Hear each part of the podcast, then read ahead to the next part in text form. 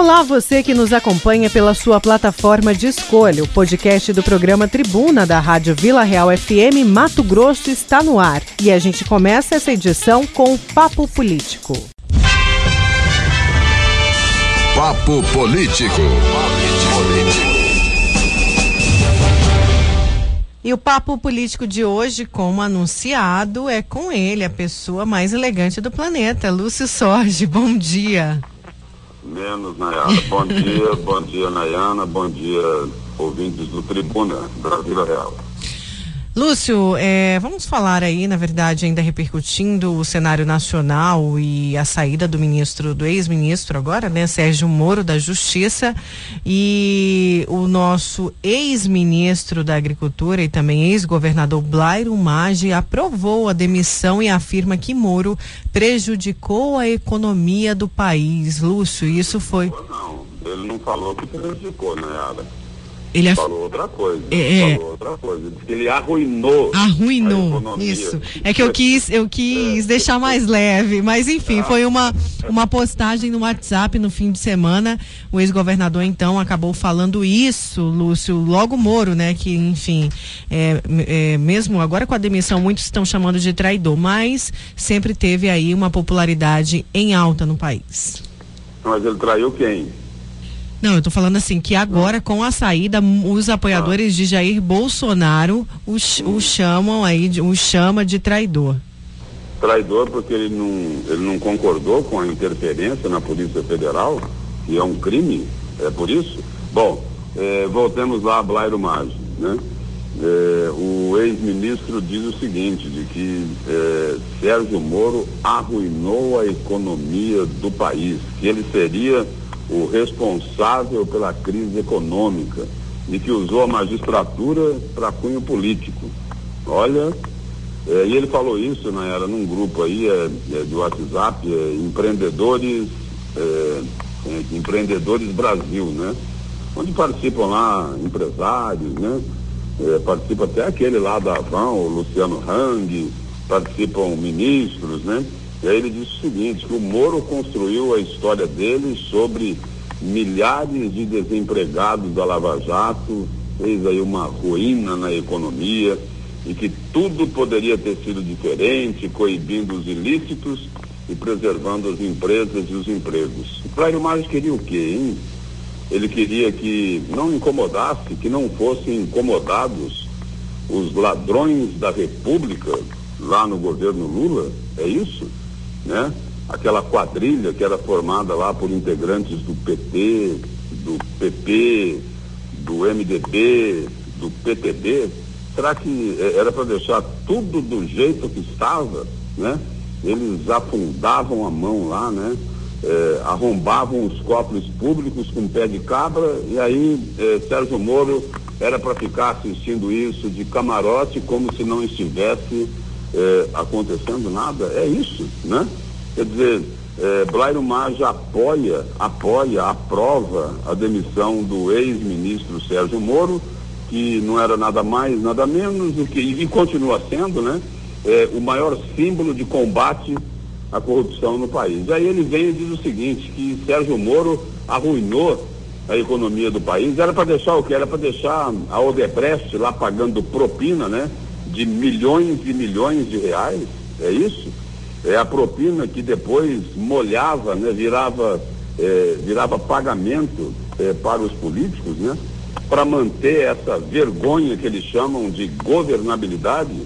É isso? Será que é isso que ele está dizendo? Eu não entendi muito bem quando ele diz que quem combateu a corrupção arruinou a economia do país. Será que ele está dizendo o seguinte, que Blairo Maggi é pior do que o coronavírus? É isso que ele está querendo dizer?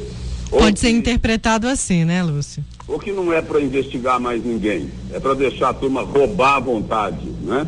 Meter a mão nos cofres públicos. Será que, será que é essa a mensagem que ele está querendo passar? Na fala dele ele até dá uma amenizada, dizendo que, olha, tudo isso aí poderia ter sido feito, dava para coibir os ilícitos, preservar as empresas e os empregos. Mas como fazer isso? Como fazer isso? E aí? Não ia penalizar as empresas que participaram daquele assalto aos cofres públicos? É isso? As empresas eram para ser preservadas, o, o, o, o dono da não tinha que pagar nada, é isso? Então fica difícil de entender, né? Fica difícil de entender. O, o, e olha que é o seguinte, existem aí várias e várias denúncias contra o ex-governador, eh, ex-ministro eh, Blairo Maggi, também, também relacionado aí com casos de corrupção, só que aqui eh, em Mato Grosso. Agora, eh, tem gente que pensa diferente, né? Tem gente que pensa diferente do ex-ministro eh, Blairo Maggi, né? Por exemplo, eh, o ministro Celso de Mello, lá do Supremo Tribunal Federal, pensa bem diferente dele. E aí não é sobre corrupção, né? O assunto é outro, mas envolve também eh, o, o ex-ministro Sérgio Moro. O ministro Celso de Mello, lá do Supremo, autorizou um inquérito no STF para apurar eh, as acusações de Moro eh, com acusações a Bolsonaro. Digamos, aliás, acusações gravíssimas, né? Gravíssimas, porque eh, ele disse lá o seguinte, que o presidente da República queria interferir na Polícia Federal, queria saber lá o andamento dos inquéritos, né? Queria monitorar o Supremo Tribunal Federal, principalmente em relação a inquéritos que envolviam pessoas muito próximas a ele. O caso lá da rachadinha do Rio de Janeiro, o caso da rachadinha do Rio de Janeiro e também o caso da CPI das fake news, que envolve um tal de gabinete do ódio, que muita gente já denunciou que funciona lá dentro do Palácio do Planalto. Então é o seguinte, pau que bate em Chico tem que bater em Francisco. Muito bem. Foram em cima do Lula, foram, comprovaram o que ele fez, era corrupção? Era. Então é o seguinte, então eh, ele recebeu a punição que a lei determina que deve ser, ser, ser imputada a quem faz isso. Né? No caso aqui de, de Jair Bolsonaro, não é corrupção, não é corrupção. É interferência na Polícia Federal, mas é um crime. É um crime, está previsto aí é, nas leis do país. Então, se errou, também é, tem que ser punido, tem que ser punido. Nesse caso aqui não é corrupção, mas, mas o seguinte, é, Sérgio Moro não serviu mais para ser ministro da Justiça do governo federal. Mas espera aí, a turma do Centrão serve para dar suporte ao governo? Serve? Aqueles que já foram presidiários lá na Lava Jato? São esses que vão sustentar o governo Jair Bolsonaro? Mas não foi o presidente Jair Bolsonaro que falou que ia lutar contra a corrupção? Mas como? E agora? E agora? Aquele discurso de velha política, se unindo ao centrão. Então, o, o, essa aí é uma questão que o governo vai precisar eh, resolver, não é? Porque eh, esses líderes, tanto é o seguinte, Rodrigo Maia até maneirou o discurso dele já, não é? Já maneirou. Por quê? É porque o pessoal do Centrão já foi lá no Palácio do Planalto conversar? Não sei, não sei. Só levantando uma hipótese até para reflexão aí do, dos nossos ouvintes, né? Mas no caso lá da, da decisão de ontem do ministro Celso de Mello, na autorização lá do, da abertura de inquérito, ele apresentou lá as razões, né? Ele disse que determinou que a Polícia Federal tome o depoimento do ex-ministro Sérgio Moro eh, e que a Polícia Federal terá um prazo de 60 dias para cumprir aí essa diligência. E aí ele pede também que a Procuradoria Geral se manifeste sobre o pedido lá do senador lá da rede, o Randolph Rodrigues, de busca e apreensão do celular da deputada Carla Zambelli, do PSL de São Paulo. Essa deputada é aquela uma que o ministro Sérgio Moro avisou para ela é, com todas as letras, né? É, não estou à venda. Então, essa daí é a, é a deputada, né? E aí o ministro do STF também argumentou na decisão que as condutas apontadas no pedido de abertura de inquérito parecem guardar conexão com o exercício do mandato de presidente. Por isso, não há obstáculo da eh, incidência da regra da Constituição que determina que um presidente, uma vez no cargo, não deve responder a atos estranhos ao exercício das suas funções. E no final do despacho dele, ele coloca o seguinte: a ideia de república traduz um valor essencial. exprime um dogma fundamental, o do primado da igualdade de todos perante as leis do Estado. Ninguém, absolutamente ninguém, tem legitimidade para transgredir e vilipendiar as leis e a Constituição do nosso país. Resumindo aí numa única frase, ninguém está acima da lei. Lúcio, vamos aqui à participação dos nossos ouvintes via WhatsApp. Dia, pela primeira vez que participo com vocês, José Fernandes, CPA3, com a minha esposa aqui e a Rayane, ouvindo vocês.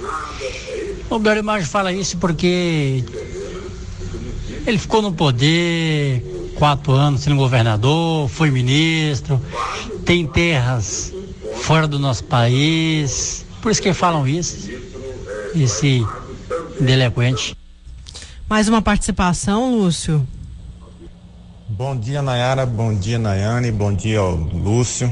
É o Ares de Alcântara. O deputado Eliel Machado, ele já protocolou o requerimento para instalação do CPI, né? Para apurar o que o ex-ministro Sérgio Moro andou dizendo. Eu queria saber agora do Rodrigo Maia. Você acha que ele vai ser pressionado a dar andamento no, do impeachment do Bolsonaro com esse escândalo? Valeu, obrigado. Lúcio. É, o ministro Celso de Mello, é, do, do, esse que, que autorizou a abertura do inquérito aí, o ministro lá do Supremo, Celso de Mello, é, ele já, inclusive, pediu, né? É, intimou lá o presidente da Câmara para se manifestar, né? Sobre é, um dos pedidos lá que, de abertura de CPI, né? E de impeachment também, que entraram lá na Câmara. Só que o o deputado Rodrigo Maia, né, presidente da Câmara, que foi eleito, eleito, né, tendo como base principal os integrantes desse famosíssimo Centrão, recuou, né? Recuou. Ontem ele falou, olha, é, a gente tem que ter muito cuidado, tem que ter muita sensibilidade, o nosso foco agora é o coronavírus. Pois é, o, estiveram lá o, já com o presidente da República, o presidente do partido dele, né, que é prefeito lá de, Salvador, é o ACM Neto, é isso, né, o nome dele. Isso. Já tiveram lá é, é, outros representantes do Centrão, né? O, o, já estiveram lá, é, me parece que o Bispo Rodrigues, o Valdemar da Costa Neto, ex-presidiários da Lava Jato, que agora se aproximam do governo, né? para tentar dar sustentabilidade eh, ao governo federal. E aí o, o, o, coincidência ou não, coincidência ou não, eh, o presidente da Câmara, Rodrigo Maia, eh, dá esse tipo de declaração. Né? Esperamos que não seja efeito, né? reflexo dessas conversas com o Centrão. E aí é o seguinte, né? Como será essa governabilidade, como será essa governabilidade eh, sendo sustentada eh, pelo Centrão, né? Olha, não, tem gente lá, tem gente boa no Centrão, mas o problema é que os líderes aí, né? Uma parte desses líderes do Centrão são ex-presidiários, né? Foram presos por corrupção, né? Por receber propina, por enfiarem as mãos nos cofres públicos, né? E aí o, tem todo esse discurso aí contra a velha política, né, para acabar é, com esse tipo de, de procedimento na política brasileira. E aí é, é, a questão agora é a seguinte, né? É, é, como conciliar tudo isso, né? Como conciliar isso? Porque o, o presidente Jair Bolsonaro falou o seguinte, ó, comigo não tem conversa não. É, é, corrupto, lugar de corrupto, é na cadeia, né? E agora? Como é que vai ficar? É isso aí, Lúcia, a pergunta que todo mundo se faz e a gente acompanha aí o desenrolar. Eu quero agradecer a participação, muita gente, Lúcio, aqui participando, mas a gente precisa ir para o intervalo, também tem muita notícia aqui, viu? O pessoal pedindo para repercutir alguns casos. É, o pessoal ainda com problema com auxílio emergencial, Lúcio, ontem a gente acompanhou aí as lotéricas e, e bancos da Caixa Econômica lotados, o pessoal aí para sacar e muito, muita desinformação, muita falta de informação. Essa é a, é a realidade realidade. Lúcio, obrigada, viu? Ok, Nayana, um bom dia, bom dia, Nayana, e bom dia aos ouvintes do Tribuna da Vila Real. Obrigada. Esse foi o Lúcio Sorge no Papo Político. Agradecer a participação do pessoal. Olha, tem o pessoal lá de Nobres, Nayana, participando com a gente. O pessoal tá meio chateado que a gente não colocou eles no ar ainda. Vamos lá, então. Opa, bom dia, povão aí da Tribuna Real, Nayara e todos que estão aí, faz parte desse grupo da Vida Real. Nós estamos ligadinhos aqui no, na programação, na tribuna aí, e assistir, escutando vocês, viu, Nara? Nós estamos aqui de Nobre, Aldo, Aldo aqui de Nobre, sim. Está aqui na, é, mora na beira do Rio Cuiabá, sempre somos ouvintes da Vila Real e da tribuna, né? Gostamos muito das falas de vocês. Estamos aqui ligados também. E desde hoje estamos assistindo também, assistindo, ah, escutemos também o Cadeia nele, né? Que Deus abençoe vocês aí, né? Manda um alô pra nós, não manda é, algum áudio aí, vocês não falam nada da gente. Ô, meu amigo, alô, bom dia, pessoal de Nobres, obrigada pela participação, desculpa, é que graças a Deus a gente recebe muita participação, né, Nayana, mas... Os nossos ouvintes são assíduos isso. e participam bastante, isso é muito bom, às vezes não dá tempo de colocar todo mundo, mas a gente vai passar a colocar mais pessoal, se não colocamos, envia de novo que a gente coloca. Pois é, obrigada aí a participação, o Lima, o pessoal Adalberto, o Sandro Rosa também é, participando sobre a questão lá da, do fechamento da Feira do Porto. Luiz Vieira daqui a pouco vai trazer mais informações para a gente, professor Elcio também na sintonia. Os nossos queridos ouvintes aqui, muita gente ainda perguntando sobre o auxílio, estamos tentando aí junto à Caixa e hoje foi um pedido dos ouvintes que a gente falasse dos professores é, contratados. A gente vai falar disso daqui a pouquinho no Tribuna. A Vila Real 98 101.3 está apresentando Tribuna, Tribuna com Nayara Moura. Voltamos com Tribuna, agradecer a participação do pessoal pelo 99987-2337. Olha, daqui a pouco o pessoal tá pedindo para eu falar um pouquinho do caso é, da morte, caso Quintela, né? A morte de Quintela, que segundo relatórios do Serviço Nacional de Informações, cita aí esse relatório o envolvimento dos irmãos Campos. Eu, inclusive, estou tentando ligar aqui no telefone pessoal do Júlio Campos do ex-senador Júlio Campos. É, tá caindo só na caixa, mas para a gente ouvir também o outro lado aí dessa história. Nayana, vamos com os destaques e também tem atualização aí dos casos de coronavírus. Décima primeira morte aqui em Mato Grosso, né, Nayana, de um idoso, é isso? Isso mesmo, Nayara. Essa é a edição do Jornal a Gazeta de hoje, terça-feira, 28 de abril. Mato Grosso chega a décima primeira eh, vítima aqui. Nós temos hoje 256 casos de Covid-19. Dessa vez, mais um homem vítima do Covid-19, um homem de 61 anos do grupo de risco risco, hipertenso e diabético, é a 11 primeira vítima fatal por coronavírus em Mato Grosso. Ele estava internado na unidade de terapia intensivas do Hospital Regional de Sinop desde o dia 14 deste mês.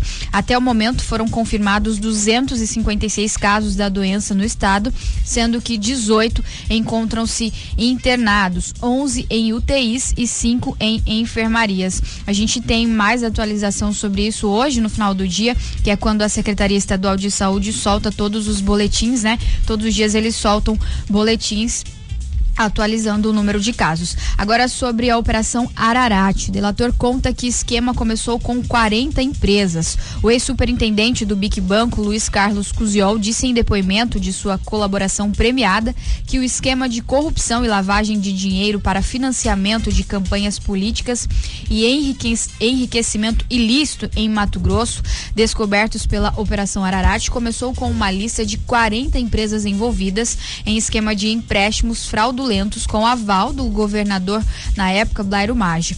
O início é, do esquema teria ocorrido após o secretário de Estado Éder Moraes ter procurado o antecessor de Cusiol, Antônio Eduardo Carvalho de Freitas, em 2005 e entregue uma lista com nomes de empresa, CNPJ, telefone de contato e valores que podiam ser operacionalizados com cada uma das empresas. Essa é uma das principais notícias do jornal A Gazeta de hoje que traz também aqui a retomada é, gradativa do comércio. É, lojas reabrem sem grande expectativa. O comércio de Cuiabá retoma as atividades sem grandes expectativas para o Dia das Mães, a segunda data mais representativa em vendas, perdendo apenas para o Natal.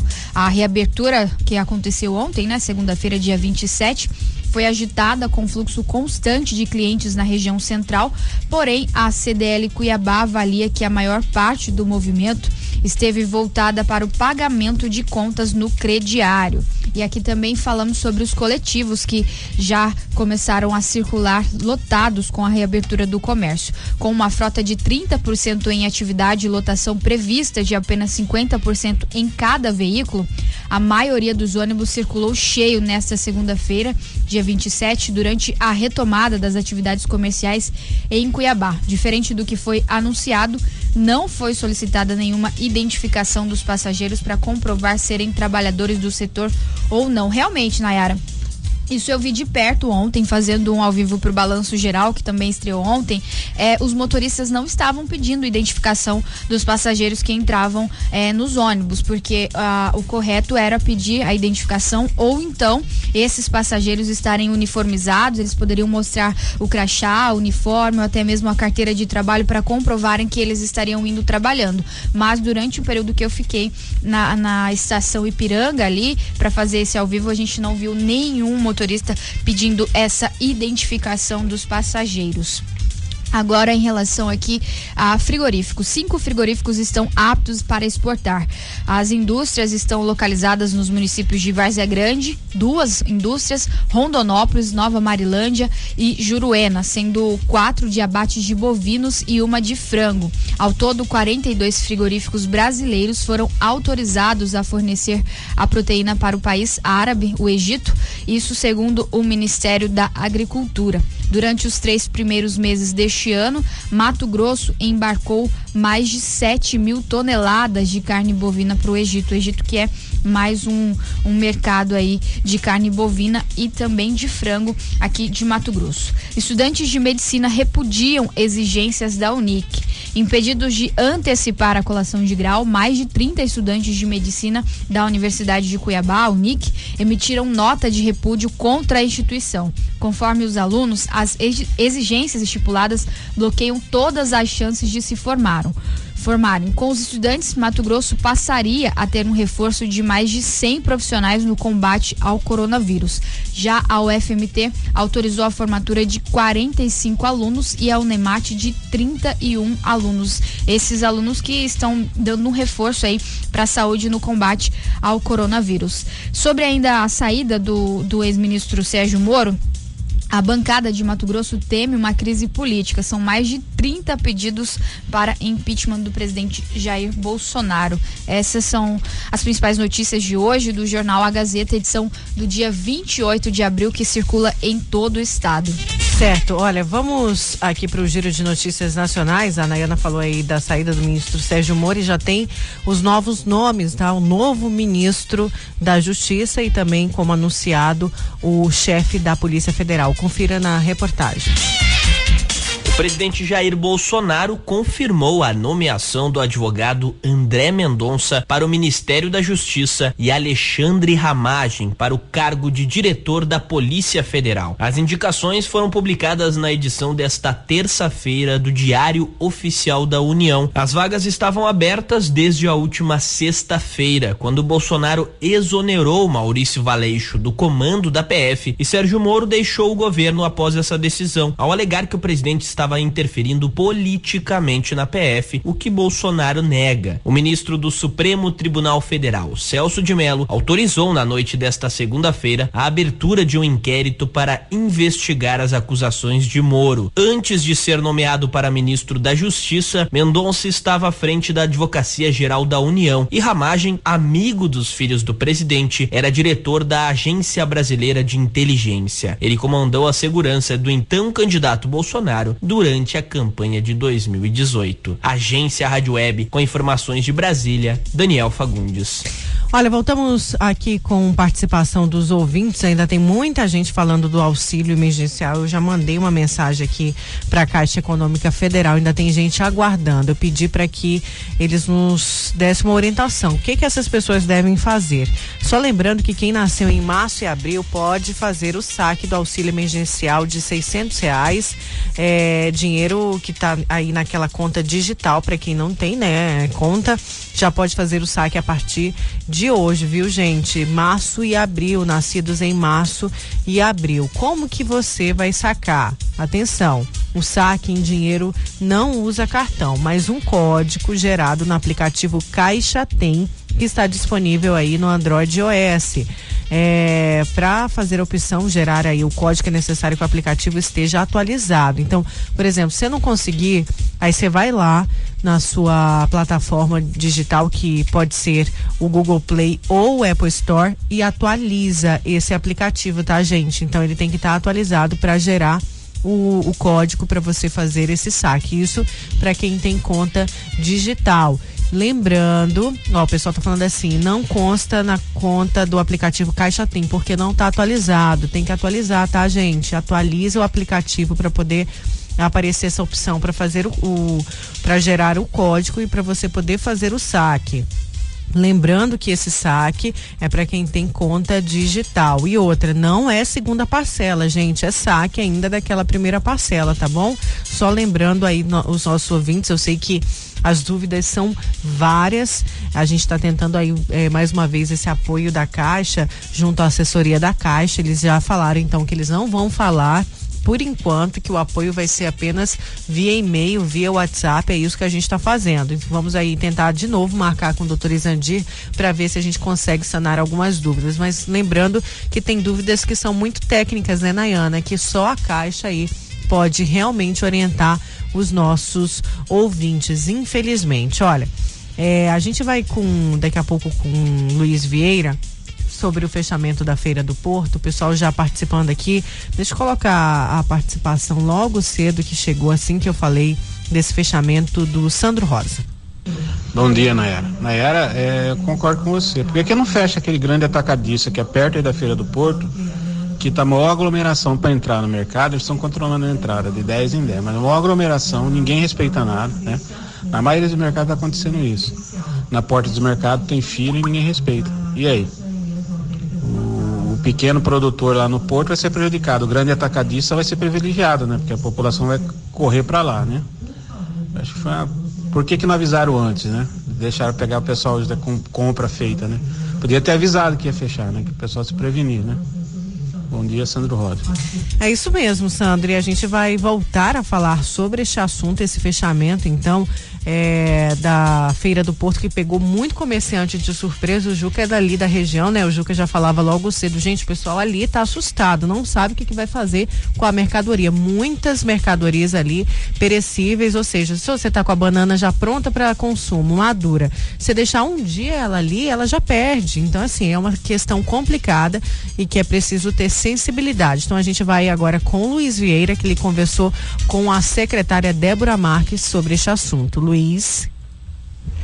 Sobre a ação de fechamento do comércio no mercado do Porto na madrugada desta terça-feira, eu converso com a secretária municipal de Agricultura, Trabalho e Desenvolvimento Econômico da capital, Débora Marques. Secretária, nesse momento há uma reunião aqui entre a equipe da prefeitura, da secretaria e eh, os feirantes, a associação, para resolver sobre isso que aconteceu. Né? Primeiramente, queria que a senhora explicasse o que foi essa ação e qual foi a necessidade desse trabalho. Bom dia. Bom dia, bom dia a todos. Estamos aqui, como você falou, com a associação reunido e todos os permissionários de todos os segmentos do mercado do Porto. Nesse final de semana nós tivemos alguma quebra do protocolo, né, que foi realizada com um, um, um termo de compromisso com a associação de algumas regras para o funcionamento do mercado do Porto. Portanto, nós tivemos, recebemos inúmeras denúncias e nós resolvemos como o protocolo, ele, ele diz que na segunda-feira o mercado do Porto, ele está, ele está fechado para higienização, para todos os procedimentos de protocolo, nós resolvemos parar nessa terça-feira, continuar essa paralisação na terça-feira e fazer é, o diálogo com todos os permissionários, está aqui o presidente eh, José Ismal, presidente da associação, e, e representante de todos os segmentos do mercado do Porto. Para quê?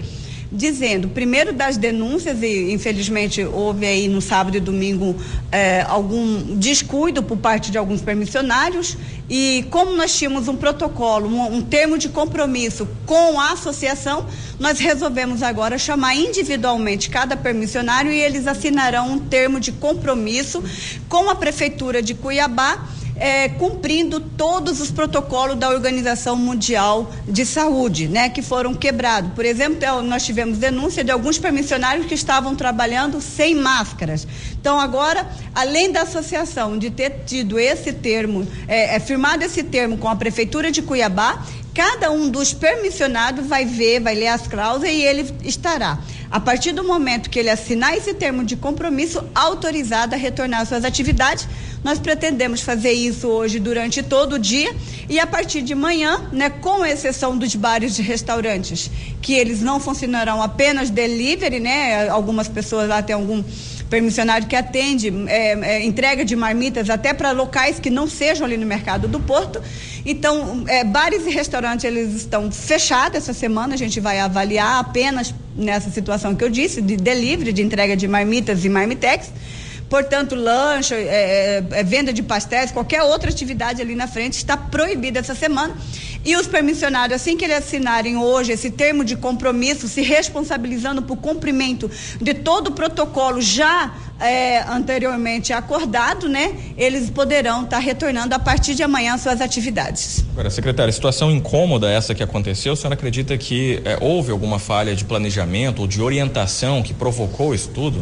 Eu acredito que as pessoas não estão acreditando muito na situação, né? O prefeito Emanuel Pinheiro, ele está muito preocupado de não propagar por isso ele já está gradativamente voltando aí todas as atividades econômicas. Então, o que, que eu percebo? Parece que como não chegou a situação tão alarmante, graças ao isolamento, graças à providência de isolamento tomada pela gestão municipal, pelo prefeito Emanuel Pinheiro, algumas pessoas estão despreocupadas, acham que não vai, não vai chegar, não vai acontecer, né? Porém, assim que chegou a denúncia nesse final de semana, nós tivemos uma reunião, foi sábado e domingo, nós tivemos uma reunião com a equipe de fiscalização da Prefeitura de Cuiabá ontem e nós decidimos fazer mais uma vez, né? Isso já tinha sido acordado, a associação, todos os permissionários estão cientes, mas como eu disse, infelizmente por parte de uma ou outra pessoa acaba tendo um descuido.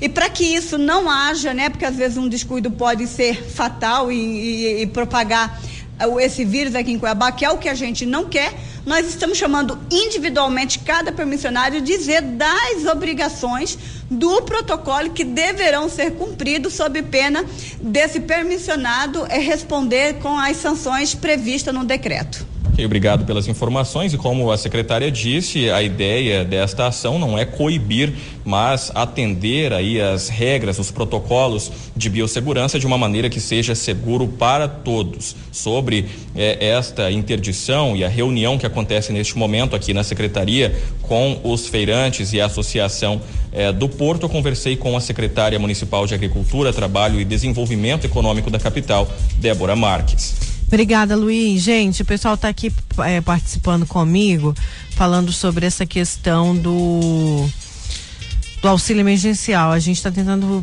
enfim, eu acabei de mandar um áudio para a assessoria da Caixa pedindo orientação a respeito das pessoas que estão muito tempo ainda na espera, os recusados, os que não estão conseguindo cadastrar por algum problema. Então eu pedi aí para que eles nos avisassem. Infelizmente a gente não consegue cada demanda é, individual, mas a gente está tentando marcar pelo menos com um especialista amanhã para orientar é, na medida do possível o nosso ouvinte, porque tem questões, Ayana, que são realmente técnicas da Caixa. Mas eu também quero agradecer, porque a assessoria Grace tem nos ajudado muito. Ela não deixa de responder, mas a demanda está muito grande a respeito do auxílio emergencial. A gente está tentando aqui, eu peço desculpa se eu ainda não respondi o ouvinte. a gente está com uma demanda muito alta, principalmente a respeito do auxílio emergencial. É um momento delicado, é, na, no qual todo mundo ali, boa parte do brasileiro precisa desse auxílio, viu? Então a gente está tentando. Eu quero agradecer e pedir desculpas se eu não estou respondendo. A Lídia está aqui brava comigo, que eu ainda não respondi ela hoje. É, ela estava falando da política, dos poderosos que ficam brigando, falando de política, o povo está morrendo, o vírus avançando cada vez mais. Lídia, obrigada pela sua participação, minha querida. Pode ter certeza que cada um de vocês mora aqui no coração da família Tribuna. Olha, a gente vai para um breve intervalo. Na volta vamos falar dos professores contratados. Pedido aí dos nossos ouvintes. A gente vai conversar com o, Cite, com o Sintep a respeito disso e saber aí, principalmente, se já tem alguma sinalização por parte da Assembleia Legislativa que diz que estudar aí uma medida para ajudar esses professores no momento da pandemia. A Vila Real 98.3 está apresentando Tribuna, Tribuna com Nayara Moura. Voltamos com Tribuna desta terça-feira, hoje foi dia de estreia aqui na programação da Vila Real, cadeia neles na Vila. O pessoal aqui já está me mandando, todo mundo adorou sob o comando aí da Alexandre Mota, com uma equipe maravilhosa também. Parabéns, seja bem-vindo aqui o Cadeia neles na Vila. Eu tenho certeza que vai ser também líder de audiência, assim como o Tribuna. E logo em seguida, o Tribuna vem aqui para prestar serviços para você. Lembrando que aqui no Tribuna você tem vez e tem voz. E Vamos agora conversar sobre os professores contratados. A gente fala por telefone com o presidente do Sintep, o Valdeir Pereira. Tudo bem, professor? Oh, tudo bem, Nayara, Nayana, tudo beleza. Olha, essa situação, é, primeiro quero repercutir, o governador tinha dito, tinha dito, perdão, sobre a possibilidade do retorno das aulas no estado. Ele voltou atrás e elas continuam prorrogadas. Mas enquanto isso, a gente tem a situação dos professores contratados que estão sem receber, estão sem trabalhar e não estão recebendo. E muitos passando, inclusive, necessidade básica como comida, falta de comida na mesa. E, e presidente, o que, que pode ser ser feito. Eu me lembro de ter visto uma matéria da Assembleia ter dito que estava estudando um meio aí de um auxílio ou de outra forma de ajudar esses professores. Você já tem alguma resposta a respeito disso? Olha, por enquanto nós não temos nenhuma resposta prática por parte da Assembleia Legislativa que possa atender a demanda dos trabalhadores da educação, apesar da cobrança que nós fizemos ao presidente e, e até agora estamos no aguardo. Entendi. Então até agora nada. E o governo alega, né, que pode, se ele pagar esses professores, pode cometer o crime de improbidade administrativa. Porém, é, é, professor, o senhor, como presidente, tem chamado bastante a atenção do Ministério Público, que pode resolver esse assunto, não é mesmo? Isso, nós já encaminhamos solicitação para o Ministério Público, inclusive pedindo para que nós pudéssemos ter uma reunião com eles, ou meio virtual, ou qualquer um outro meio seguro, né? Mas até agora nós não tivemos uma posição do Ministério Público para é, entrar para valer nessa conversação e, é, e dar uma solução em definitiva. Agora, o que causa estranheza para a gente, até estamos fazendo um pente fino aqui para encaminhar para o Ministério Público, para a Assembleia Legislativa, que o governo diz que não pode fazer as contratações e checando os diários oficiais aí dos últimos dias, há diversas contratações desse período aí, então queremos saber qual que é o critério, o que que são essas contratações. Por um lado ele diz que não pode fazer, mas no diário oficial a realidade está sendo outra. E vocês já pediram essa explicação? Qual que foi a resposta? Eu, nós estamos fazendo levantamento aqui ainda, imprimimos aqui os diários oficiais, fazendo esse levantamento e pediremos as explicações. É, pois é, mas enquanto isso, a gente sabe dessa situação. E, inclusive, o senhor tinha me falado que, o, que alguns professores têm buscado ajuda junto ao sindicato, não é isso? Isso, nós orientamos que o sindicato fizesse as campanhas junto à direção aí das unidades escolares, até pedimos para a Secretaria de Educação que está distribuindo o sacolão aí da merenda escolar que incluísse também os professores, até agora sem nenhuma resposta, mas a situação ela é crítica, há profissionais aí passando necessidade com filho pequeno, sem ter como comprar fralda, leite, e tem casos que os dois, o casal, o esposo e a esposa são aí de servidores públicos e não vê é, nenhum movimento por parte do governador do estado em tentar resolver, criar aí um auxílio emergencial, efetuar esses contratos e é, pagar a parte dele ou pagar a integralidade, não sei, pensar alguma coisa é, para resolver isso. Nós estamos provocando o governo, o governo tem se mantido é, silencioso em relação a isso, o que nós sabemos é o que é veiculado na imprensa e no site do governo, quando alguém questiona, ele já tem uma resposta pronta e coloca lá, mas no entanto isso não vai resolver a situação das pessoas que estão tendo necessidade nesse momento, que não é só alimentar, é aluguel, água, luz, telefone e diversas outras contas que vencem e as pessoas tinham um calendário eh, que o governo deixou de cumprir, né? Vale salientar isso, que a responsabilidade pela não contratação é devido ao governo não ter cumprido os prazos do edital, o qual as pessoas fizeram a inscrição, cumpriram todas as etapas, mas quando chegou a parte do governo ele não cumpriu. Entendi. Pois é, é o que, que deixa a gente estarrecido é essa falta né, de atitude por parte, é, inclusive a gente está esperando aí um apoio dos parlamentares em relação aos professores é, contratados. O senhor já procurou o presidente da Comissão de Educação, o deputado Tiago Silva? É, agora o presidente é o deputado Barranco. É, tenho cobrado dele, conversado tanto com o Barranco, o Tiago, Lúdio, é, e todos os outros deputados que têm se colocado aí sensíveis à causa, a própria deputada Janaína Riva, que é da mesa diretora e mas é algo que não pode esperar, né, presidente? É algo, exatamente, não dá para esperar, porque as pessoas estão lá na ponta sem ter é, nada e precisando de uma resposta por parte do governo.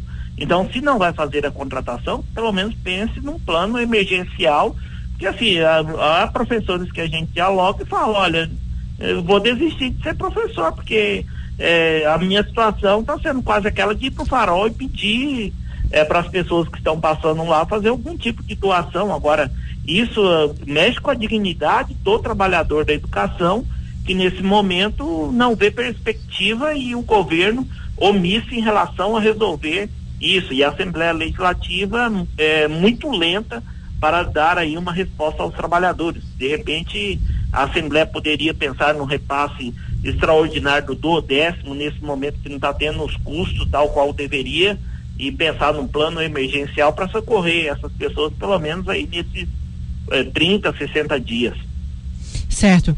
Professor, quero agradecer muito a sua participação aqui. A gente vai cobrar isso junto também da Assembleia Legislativa para a gente ter uma resposta o mais rápido possível. Os nossos ouvintes pediram aí que a gente falasse disso. Tem muito professor ouvindo a gente e muito professor desesperado sem saber o que fazer.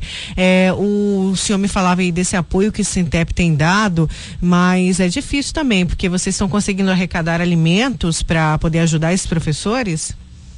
Sim, estão, é, a subsede, principalmente Cuiabá, Várzea Grande e muitas outras aí no, no, no estado tem conseguido. Graças a Deus a gente está tendo um retorno até bom aí por parte daqueles que, principalmente dos nossos profissionais efetivos que estão com salário em dia, então dando uma ajuda até significativa para aqueles que estão precisando. Certo. Obrigada, viu, presidente, pela sua participação aqui no Tribuna. Nós que agradecemos e estamos à disposição. Obrigada. Esse foi o presidente do Sintep, o Valdeir Pereira. A gente falando então sobre a questão dos professores contratados. Até agora, nenhuma solução para esses professores, infelizmente, ainda padecendo aí, sem saber o que, que eles vão fazer em relação ao contrato. Eles estão sem receber e não tem como pôr nem comida na mesa. Olha a situação que eles vivem. Vamos então ao giro de notícias nacionais agora nessa manhã. A gente falava aí sobre essa questão do auxílio emergencial. Muita gente aí, né, precisando desse auxílio. O pessoal vai receber essa, é, esse dinheiro. Quem tem conta digital vai receber esse dinheiro hoje, os nascidos em março e abril. E muita gente nas agências bancárias. Gente, tomem cuidado, viu? A gente sabe do momento. Mais uma vez, é, estamos aí pedindo sempre o apoio da Caixa. Muita gente esperando esse auxílio até agora nada. E aí, o que, que eu perguntei? O que fazer? A Caixa me respondeu o seguinte: a questão da análise do benefício. É a data prévia que quem verifica. A Caixa é somente o agente pagador do benefícios. Do benefício. As regras são analisadas pela data prévia de acordo com a lei que rege o benefício. Bom, estamos aí então, daqui a pouco a gente vai tentar entrar em contato com eles para saber o porquê desta demora. Vamos para um giro de notícias nacionais, ainda falando do auxílio emergencial. O presidente sinaliza para veto na ampliação do auxílio emergencial. Confira. O presidente da República, Jair Bolsonaro, afirmou nesta segunda-feira que, no momento, não está prevista ampliação do pagamento do auxílio emergencial para outras categorias, além dos informais. Na semana passada, o Congresso aprovou uma proposta que aumenta as categorias com direito a receber o auxílio de seiscentos reais, incluindo mães, adolescentes e pais solteiros. O projeto agora será analisado por Bolsonaro. O presidente não fez referência direta à proposta, mas indicou que não pretende ampliar o auxílio nem em prazo ou no número de pessoas que podem acessá-lo. É, faltam poucas pessoas ah, para serem pagas, são três parcelas de 600 reais. Não está previsto ampliação, até porque é, cada parcela está tá na casa um pouco acima de 30 bilhões de reais. Mas para outras categorias? Senhor... Não, esse daí, por enquanto, não está previsto isso daí se houver necessidade, se nos convencerem e se tiver recurso para tal, a gente estuda e defere ou não. O texto aprovado pelo Congresso acrescenta nominalmente categorias como beneficiárias da renda emergencial, além de outras mudanças, como a extensão a mães adolescentes solteiras, antes era preciso ter ao menos 18 anos, e a inclusão de pais solteiros, como as mães chefes de família, que poderão receber até 1.200 reais. Entre as categorias que podem ganhar o direito de receber o auxílio estão taxistas e motoristas de aplicativo, pescadores, trabalhadores de arte e cultura, agentes e guias de turismo, cabeleireiros e manicures e professores contratados que estão sem receber salários, entre outros. Agência Rádio Web de Brasília, Yuri Hudson. Vamos para o giro de notícias. É, SNI cita suposto envolvimento de Campos em morte de Quintela. Ex-policiais civis relatam suposta proposta de ex-cunhado de Campos pelo assassinato de adversário. Documentos confidenciais do antigo Serviço Nacional de Informação, guardados no Arquivo Nacional, revelam que integrantes da família Campos, numa das, uma, da, uma das mais tradicionais da política de Mato Grosso, teriam oferecido dinheiro a dois policiais para matar um adversário político na década de 80 em Vazia Grande. Conforme o relatório da CNI, o, o adversário era o advogado Celso Mendes Quintela, assassinado em novembro de 82. As informações foram levantadas pela CNI a partir do depoimento, pelo CNI, perdão, a partir do depoimento de dados dados aí pelos ex-policiais civis Márcio Roberto Tenuta e também Lauri San, da Paixão à Justiça de Mato Grosso no ano de 1986. De acordo com os dois policiais, na véspera das eleições em 82, eles participaram de uma reunião em que os empresários Jorge, em que o empresário Jorge Pires de Miranda, então cunhado de Júlia Jaime Campos, lhes ofereceu uma recompensa caso matasse Quintela. O encontro teria acontecido na casa de Júlio Campos, pai, Júlio Domingos Campos, pai de Júlio e Jaime Campos. E aí, apesar de terem relatado essa oferta em dinheiro, pelo crime, os dois policiais disseram que não aceitaram a suposta encomenda. O assassinato de Quintela ocorreu poucos dias depois das eleições de 82, quando Júlio era candidato a governador e hoje sena, é, e hoje o senador Jaime Campos concorria à prefeitura de Várzea Grande. Na época, os dois eram filiados ao PDS, que acabou virando Aliança Renovada que na época ali é, usava o Aliança Renovadora Nacional. Na disputa pela Prefeitura de Várzea Grande, Jaime tinha Celso Quintela, do PMDB, como principal adversário. Então tem os documentos aí que revelam esse depoimento e a gente tentou, como eu falei mais cedo, ouvir aí o Júlio Campos, a imprensa, a assessoria de imprensa dele soltou uma nota, mas tem outro lado aqui. A reportagem Jorge Pires de Miranda, apontado pelos policiais pelo oferecimento do dinheiro, afirmou que jamais foi citado na ação judicial e não tem envolvimento com o caso. Infelizmente, é uma coisa de 40 anos atrás, eu não tenho nada a declarar. Isso foi um crime que já é, tramitou, foi julgado e condenado quem tinha que ser. Nunca meu nome foi citado.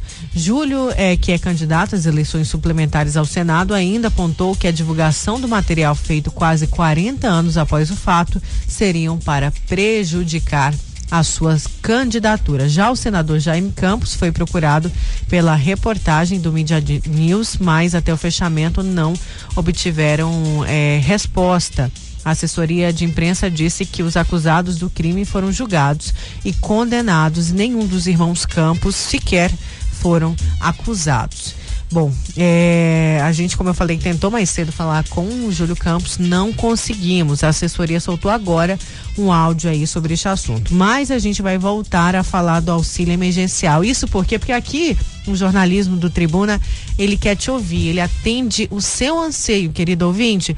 E por isso, agora em cima da hora, eu quero agradecer mais uma vez o doutor Isandir, que atende a gente sempre é, em cima da hora ele, ele topou falar aqui com o Tribuna, porque olha o que tem de mensagem aqui do pessoal com problema com auxílio emergencial. Doutor Isandir, mais uma vez, obrigada, bom dia, obrigada por atender o Tribuna e os nossos ouvintes. Bom dia. Bom, bom dia, Nayara, bom dia, Nayana.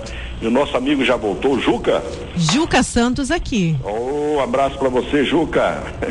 Doutor Isandir, pessoal ainda com muito problema. Tem gente aí com aquela questão da, da espera. Eu vou pedir para os nossos ouvintes, se puder mandar mensagem de texto, é melhor neste momento para que a gente consiga perguntar para o doutor Isandir. É, até porque ele está por telefone com a gente. Doutor Isandir, muita gente aí com aquele problema ainda de espera. Né? Tem gente que cadastrou há 15 dias e nada até agora. Eu mandei uma mensagem sobre isso para a Caixa Econômica e eles me falaram que quem faz essa análise é o Data Prev e aí eles só são agentes pagadores disso, data prévia que analisa. Vem cá, não tem como cobrar isso. Eu sei que é muita gente pedindo, eu sei que a demanda é muito alta, é muito grande, mas tem gente esperando há 15 dias, é muita coisa. É muita coisa, muita coisa e Olha, é, é isso que você está falando, Nayara, é assim, parte até um, um, um desrespeito, né? Sim, sim, doutor Isandi. É, é assim que a população se sente, né, é, nesse um momento. Respeito às pessoas. É, mediante esse caso, eu, eu para te falar a verdade, assim, até vou falar ao vivo, ontem eu conversei com o presidente da nossa seccional da UAB, preocupado com isso, eu levei o conhecimento do doutor Léo, justamente para ver se a gente, qual o mecanismo ou meio que nós poderíamos acionar a data prévia no sentido de nos dar uma resposta mais ágil, principalmente aqueles que não foram aprovados. Né? Uma coisa é quem está aprovado e aquele que não foi aprovado hoje, não foi aprovado, por exemplo, com direito a esse salário emergencial, né? Eles não sabem. Então fica essa situação de angústia, é, desnecessário, um desgaste desnecessário, quando eu vejo que poderia ter uma praticidade melhor nesse sentido para com a população. Eu levei isso ao conhecimento dele, ele disse que iria fazer uma análise, porque isso é a nível de Brasil, né? É uma situação que não é só Mato Grosso, é todo o Brasil. E eu acredito que até no máximo quinta-feira, Nayara, a gente vai ter uma resposta se a gente encaminha qual é o procedimento. Porque o DataPrev, nós sabemos que ele é um prestador de, de serviço do INSS. Agora, quem é o responsável do DataPrev? Como que eu vou encaminhar um ofício, uma solicitação de uma informação ao DataPrev? Então nós estamos fazendo exatamente esse trabalho para a gente chegar ao fim de solicitar melhores Cobrar, informações. cobrar, né, doutor cobrar? Cobrar, cobrar, O pe- né? Cobrar. É, o cobrar. pessoal aqui está com outra dúvida. é, isso eu sei que tem muita gente de carteira assinada fazendo esse cadastro, que acaba congestionando mais Congestionando, ainda. Porque poderia, demora, né? é, demora mais para puxar esse dado. E o ouvinte aqui pergunta: quem tem carteira assinada, ou seja, empregada, pode receber o auxílio? Isso porque teve casos. Mas é bom a gente lembrar que às vezes a análise é feita de antes do dia 20 de março. Então, se essa pessoa está de carteira assinada, mesmo que ainda em, em caráter de experiência, depois do dia 20, ela pode ser que ela receba. Não é o correto. Não mas é pode correto. ser que ela receba, né, doutor? Não é o correto, exatamente. As pessoas, por exemplo, nós temos que sempre analisar o seguinte: o governo anunciou, olha, eu vou pagar todos que estavam no CAD único. Depois o governo veio e anunciou, não, a DataPrev está analisando todos os que estão na plataforma in- inscrito e o DataPrev será o responsável para nos repassar e nós fazemos o pagamento. E assim está sendo conduzido. Agora, quem está com a carteira assinada hoje, ele tem que ter a consciência nesse momento que ele não tem o direito.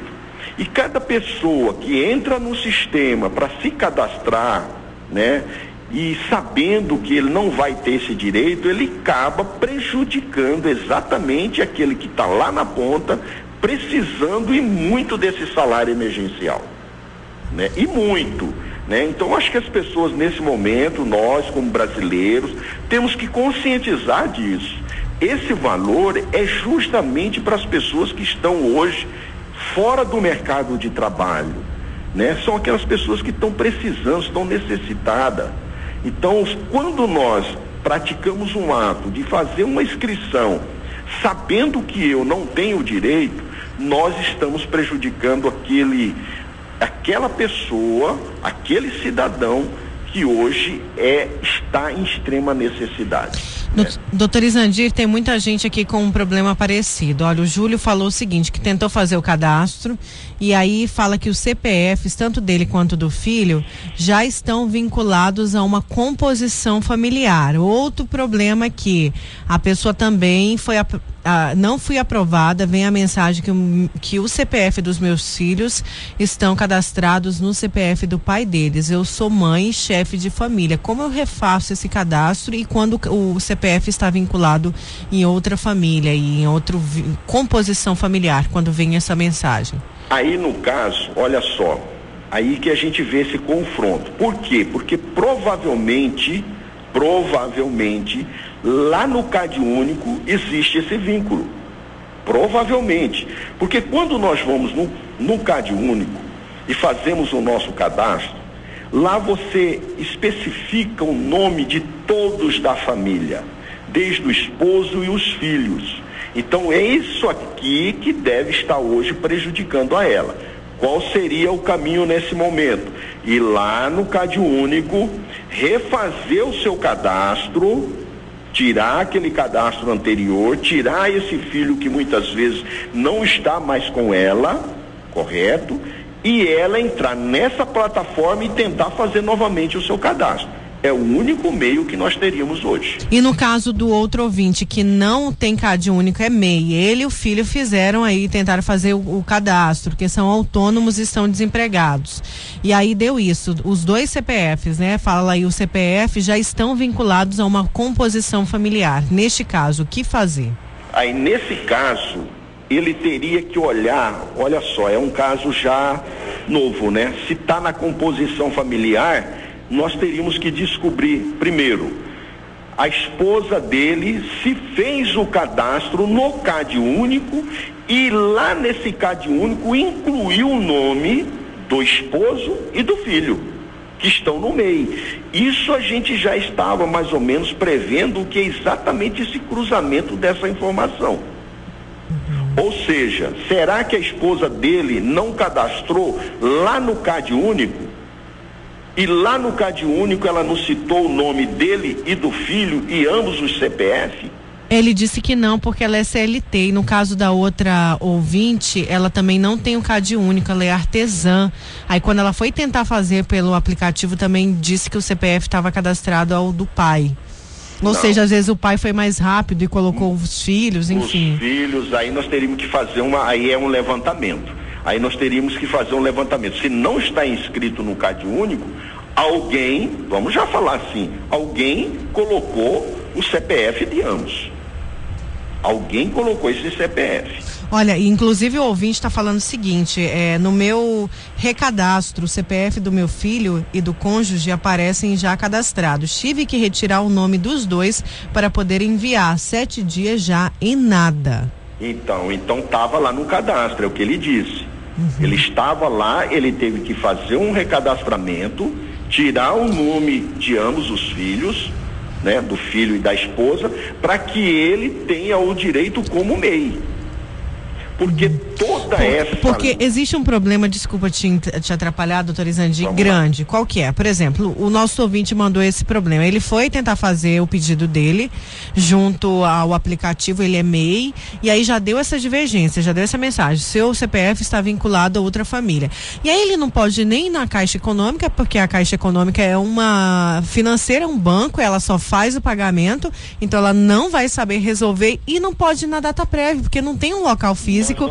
é, e não tem, um, não tem, não pode ir lá no CRAS porque não é CAD único, então essa pessoa vai ficar sem receber.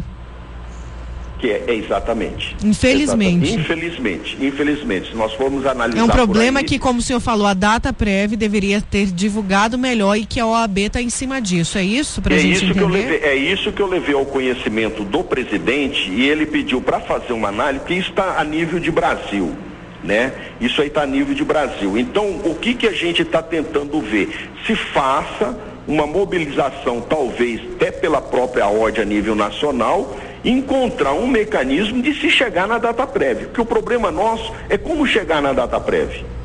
De que forma que hoje nós poderíamos estar colaborando com a data prévia aqui fora?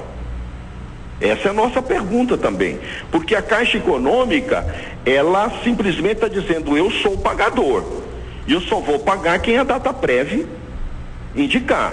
Tudo bem. E aquele que está precisando e que foi indeferido, a quem ele buscar, a quem ele se, se socorrer? Seria perante a data prévia. Agora, quem é a data prévia? A data prévia não é um órgão do governo, ele é um prestador de serviço do governo. Então já começa a, a sair fora do eixo do próprio Estado, que seria o responsável. Aí fica aquela pergunta que a gente às vezes não quer se calar. Por que não usar o CPF pela Receita Federal, um exemplo? Por que não a Receita Federal ser responsável por esse encontro? Fazer esse encontro de informação. É que seria o correto, né, doutor Isandi? Porque... Se eu tenho CPF, você tem o seu CPF, está inscrito na Receita Federal, quem é melhor para dizer no meu imposto de renda se eu tenho um valor até 23 mil reais em 2018? É Receita Federal, pô. Doutor Isandi, e no outro caso?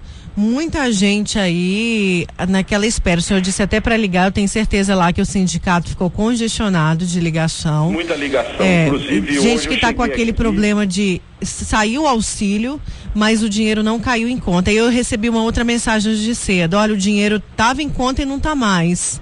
Só que tornaram, né? É. O que, tá que aconteceu? Está acontecendo isso também? Está acontecendo muito isso. E essa explicação nós não temos como oferecer à pessoa que está precisando, que é o nosso ouvinte. É aquele que está precisando, que está ligando. Então, o que fazer nessa situação? Né? Então, assim, é, eu estou buscando aqui, pelo SINDAP, exatamente ver se eu consigo chegar lá na data prévia. Agora, eu já acionei o presidente da UAB justamente para a gente fazer um trabalho desse a nível nacional.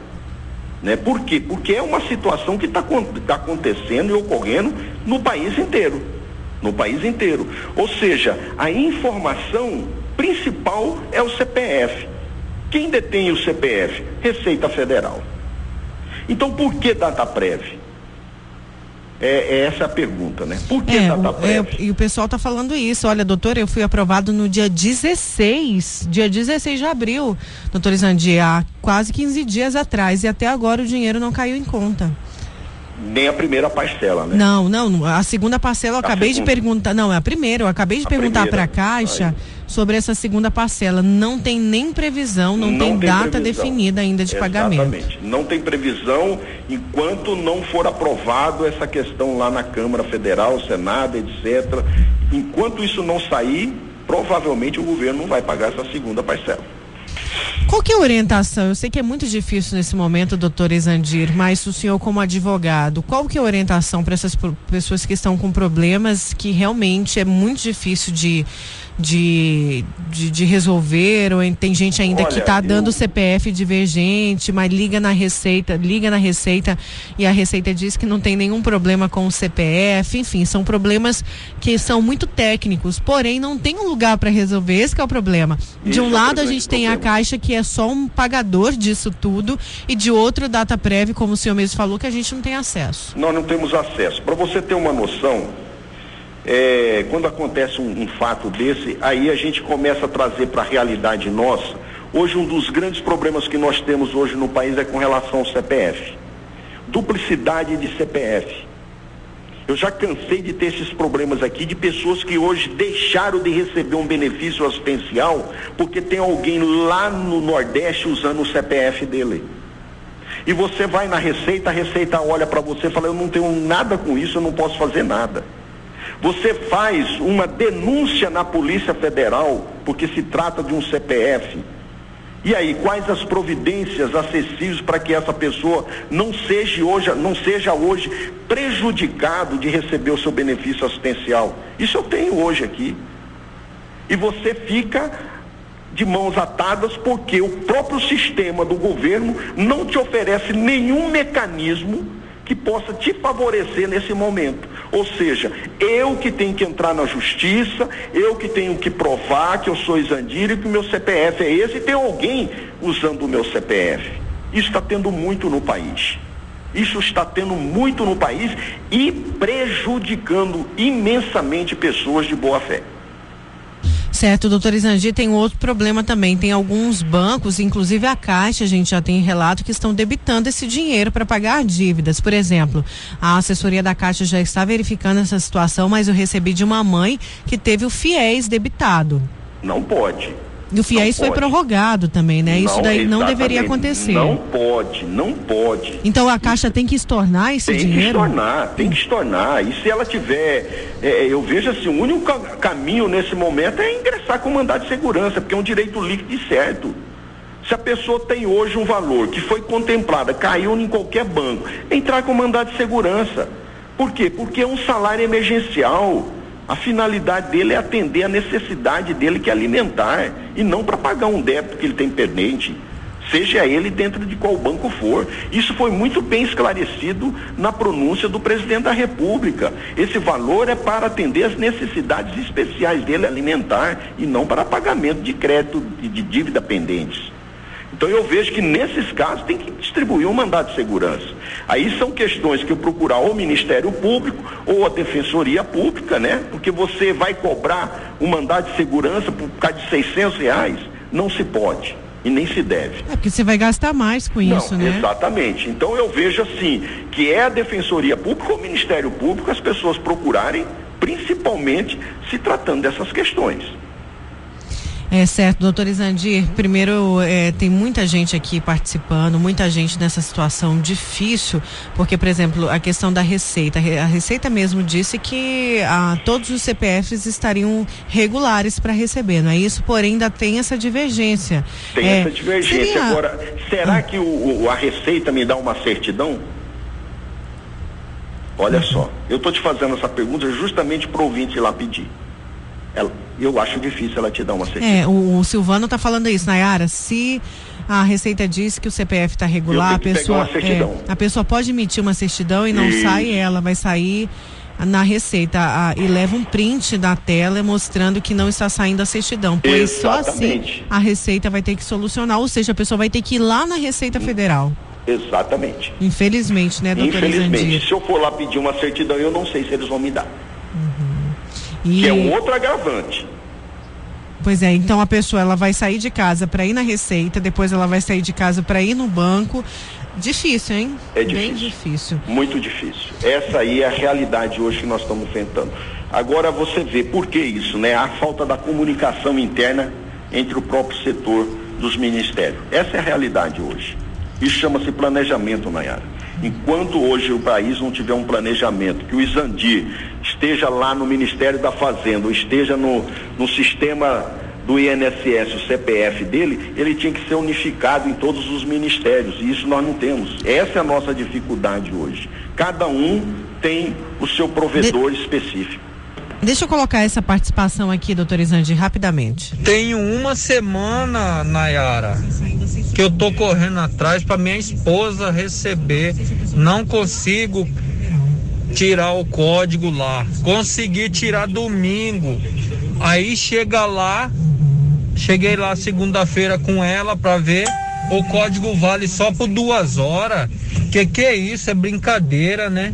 Quando a gente consegue acessar, falou que é, o acesso é 24 horas, independente de final de semana, entendeu? A gente consegue entrar, hora que chegou e lá na casa lotérica, o trem diz que o código vale só por duas horas. O que, que é isso, gente? Olha, eu nem sabia dessa questão das eu duas horas não, do código, que é um problema sério sabia, que tem que ser sabia. resolvido. Exatamente, o código ele não pode ser com duas horas, né? Não existe isso, né? Quando você dá um código, no mínimo 24 horas. Eu falo que a gente usa o código de acesso, por exemplo, ao INSS. Então o ideal seria a pessoa pedir ali na fila, né? Porque vai demorar mais tempo na fila e aí vai ter e acesso à internet para isso? Exatamente, ele vai ter o acesso. É, gente, tá difícil, tá difícil. difícil. Doutor Isandir, eu agradeço o senhor ter atendido o tribuna. Eu queria que, se o senhor tiver uma posição da data eu prévia, eu sei que o, a, a OAB, através do senhor, já, já, já está cobrando essa questão, mas por favor, passa aqui para o tribuna, Com porque certeza. é um problema sério. Infelizmente, a gente fica de mãos atadas diante disso, infelizmente. Com certeza, Nayara. Eu passo para você. Assim que eu tiver aqui uma novidade, eu passo essa informação para você. Certo, doutor Isandir. E só mais uma. O senhor tem informação de dessa espera, essa demora para o pagamento? Ele, a pessoa já foi aprovada, deve sair em quanto tempo ou não tem realmente não temos. uma. Essa é outra questão também que está hoje. A maioria das pessoas hoje que a gente tem ligado é exatamente foi aprovado e não está conseguindo sacar o dinheiro, ou o dinheiro estornou e a maioria não estão conseguindo acessar. O Caixa tem, não estão conseguindo. Estão tendo dificuldade no acesso ao Caixa Tem. Certo, doutor Isandir, mais uma vez obrigada por ter atendido a Vila Real tão em cima da hora, assim. Muito obrigada à mesmo. À disposição sempre. Um abraço. Um abraço. A gente conversou com o é, advogado especialista em direito previdenciário Isandir Rezende. Vamos.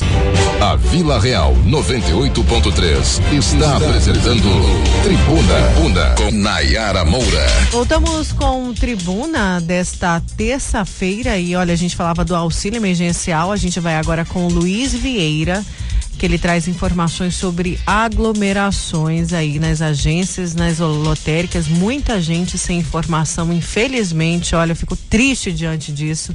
Eu fico realmente, a gente está aqui sem saber o que fazer, porque é, a gente acaba ficando de mãos atadas, infelizmente, a respeito desse assunto. Como eu falei, de um lado a Caixa é, é apenas o pagador desse benefício e de outro lado a gente tem a data prévia que acaba não informando nada para o, o, a população. É um descaso, infelizmente, muita gente aí passando por várias humilhações para conseguir esse dinheiro. Vamos com Luiz Vieira. Quem nasceu em março e abril pode fazer o saque do auxílio emergencial de seiscentos reais em dinheiro direto da poupança digital da Caixa nesta terça-feira. O saque em espécie começou ontem e está sendo liberado em etapas de acordo com o mês de aniversário da pessoa, para evitar aglomerações nas agências. Ainda assim, desde ontem o que se observa são longas filas formadas em alguns locais e pessoas eh, que estão esperando aí por mais de cinco horas para poder receber o dinheiro. Para você ficar informado, olha só, o calendário de saques direto da poupança digital está sendo da seguinte forma: ontem, dia 27 de abril, foi o pagamento para os nascidos em janeiro e fevereiro. Hoje, dia 28, o pagamento é para os nascidos em março e abril. Amanhã, dia 29, é para os nascidos em maio e junho. No dia 30 de abril, o, quem pode receber é quem nasceu em julho e agosto. No dia 4 de maio, pagamento é para os nascidos em setembro e outubro e no dia 5 para quem nasceu em novembro e dezembro. Agora, diante desta situação que provocou aí estas aglomerações, isso motivou uma fiscalização realizada pela prefeitura de Cuiabá. As equipes de fiscalização da Secretaria Municipal de Ordem Pública estiveram nestes locais e realizaram aí a notificação em cumprimento das medidas rígidas de higiene e segurança. Ainda realizaram também eh, fiscalização em relação ao monitoramento de acesso dentro e fora das agências eh, ao combate à disseminação da Covid-19. O trabalho de fiscalização foi intensificado durante toda a semana, eh, na semana passada, pela equipe da secretaria, vai continuar durante essa semana e a secretaria continua acompanhando o funcionamento dos bancos, também eh, dos estabelecimentos comerciais. Uma outra situação que chamou a atenção é que, eh, diante aí do retorno gradual das atividades, muitos ambulantes acabaram lotando as calçadas do centro de Cuiabá, o que também exigiu aí eh, a atuação das equipes da Secretaria de Ordem Pública e o que a gente observou de fato na manhã desta terça-feira, percorrendo as ruas da capital, é realmente uma aglomeração preocupante nas portas das agências em meio à pandemia do coronavírus. O que a gente observou é que não está sendo cumprido aí o distanciamento mínimo entre as pessoas para evitar aí o contágio do vírus. Então a você que está se deslocando até as agências nesta manhã, cuidado, oriente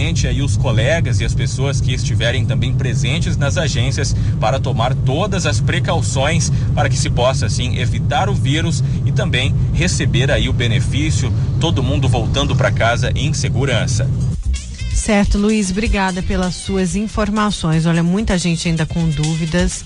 Nós estamos aí é, tentando sanar. Tem pessoal perguntando: minha filha tem 19 anos, está é, cadastrada no baixa renda, ela tem direito, ela tem direito, viu, a receber o auxílio. Nayana, vamos então? Vamos, Nayara. Hoje o tempo passou muito rápido, né? Até é, desejar uma ótima tarde aos nossos ouvintes. E amanhã, 8 da manhã, novamente, Cadeia Neles na Vila. E às 9 a gente está de volta aqui no Tribuna.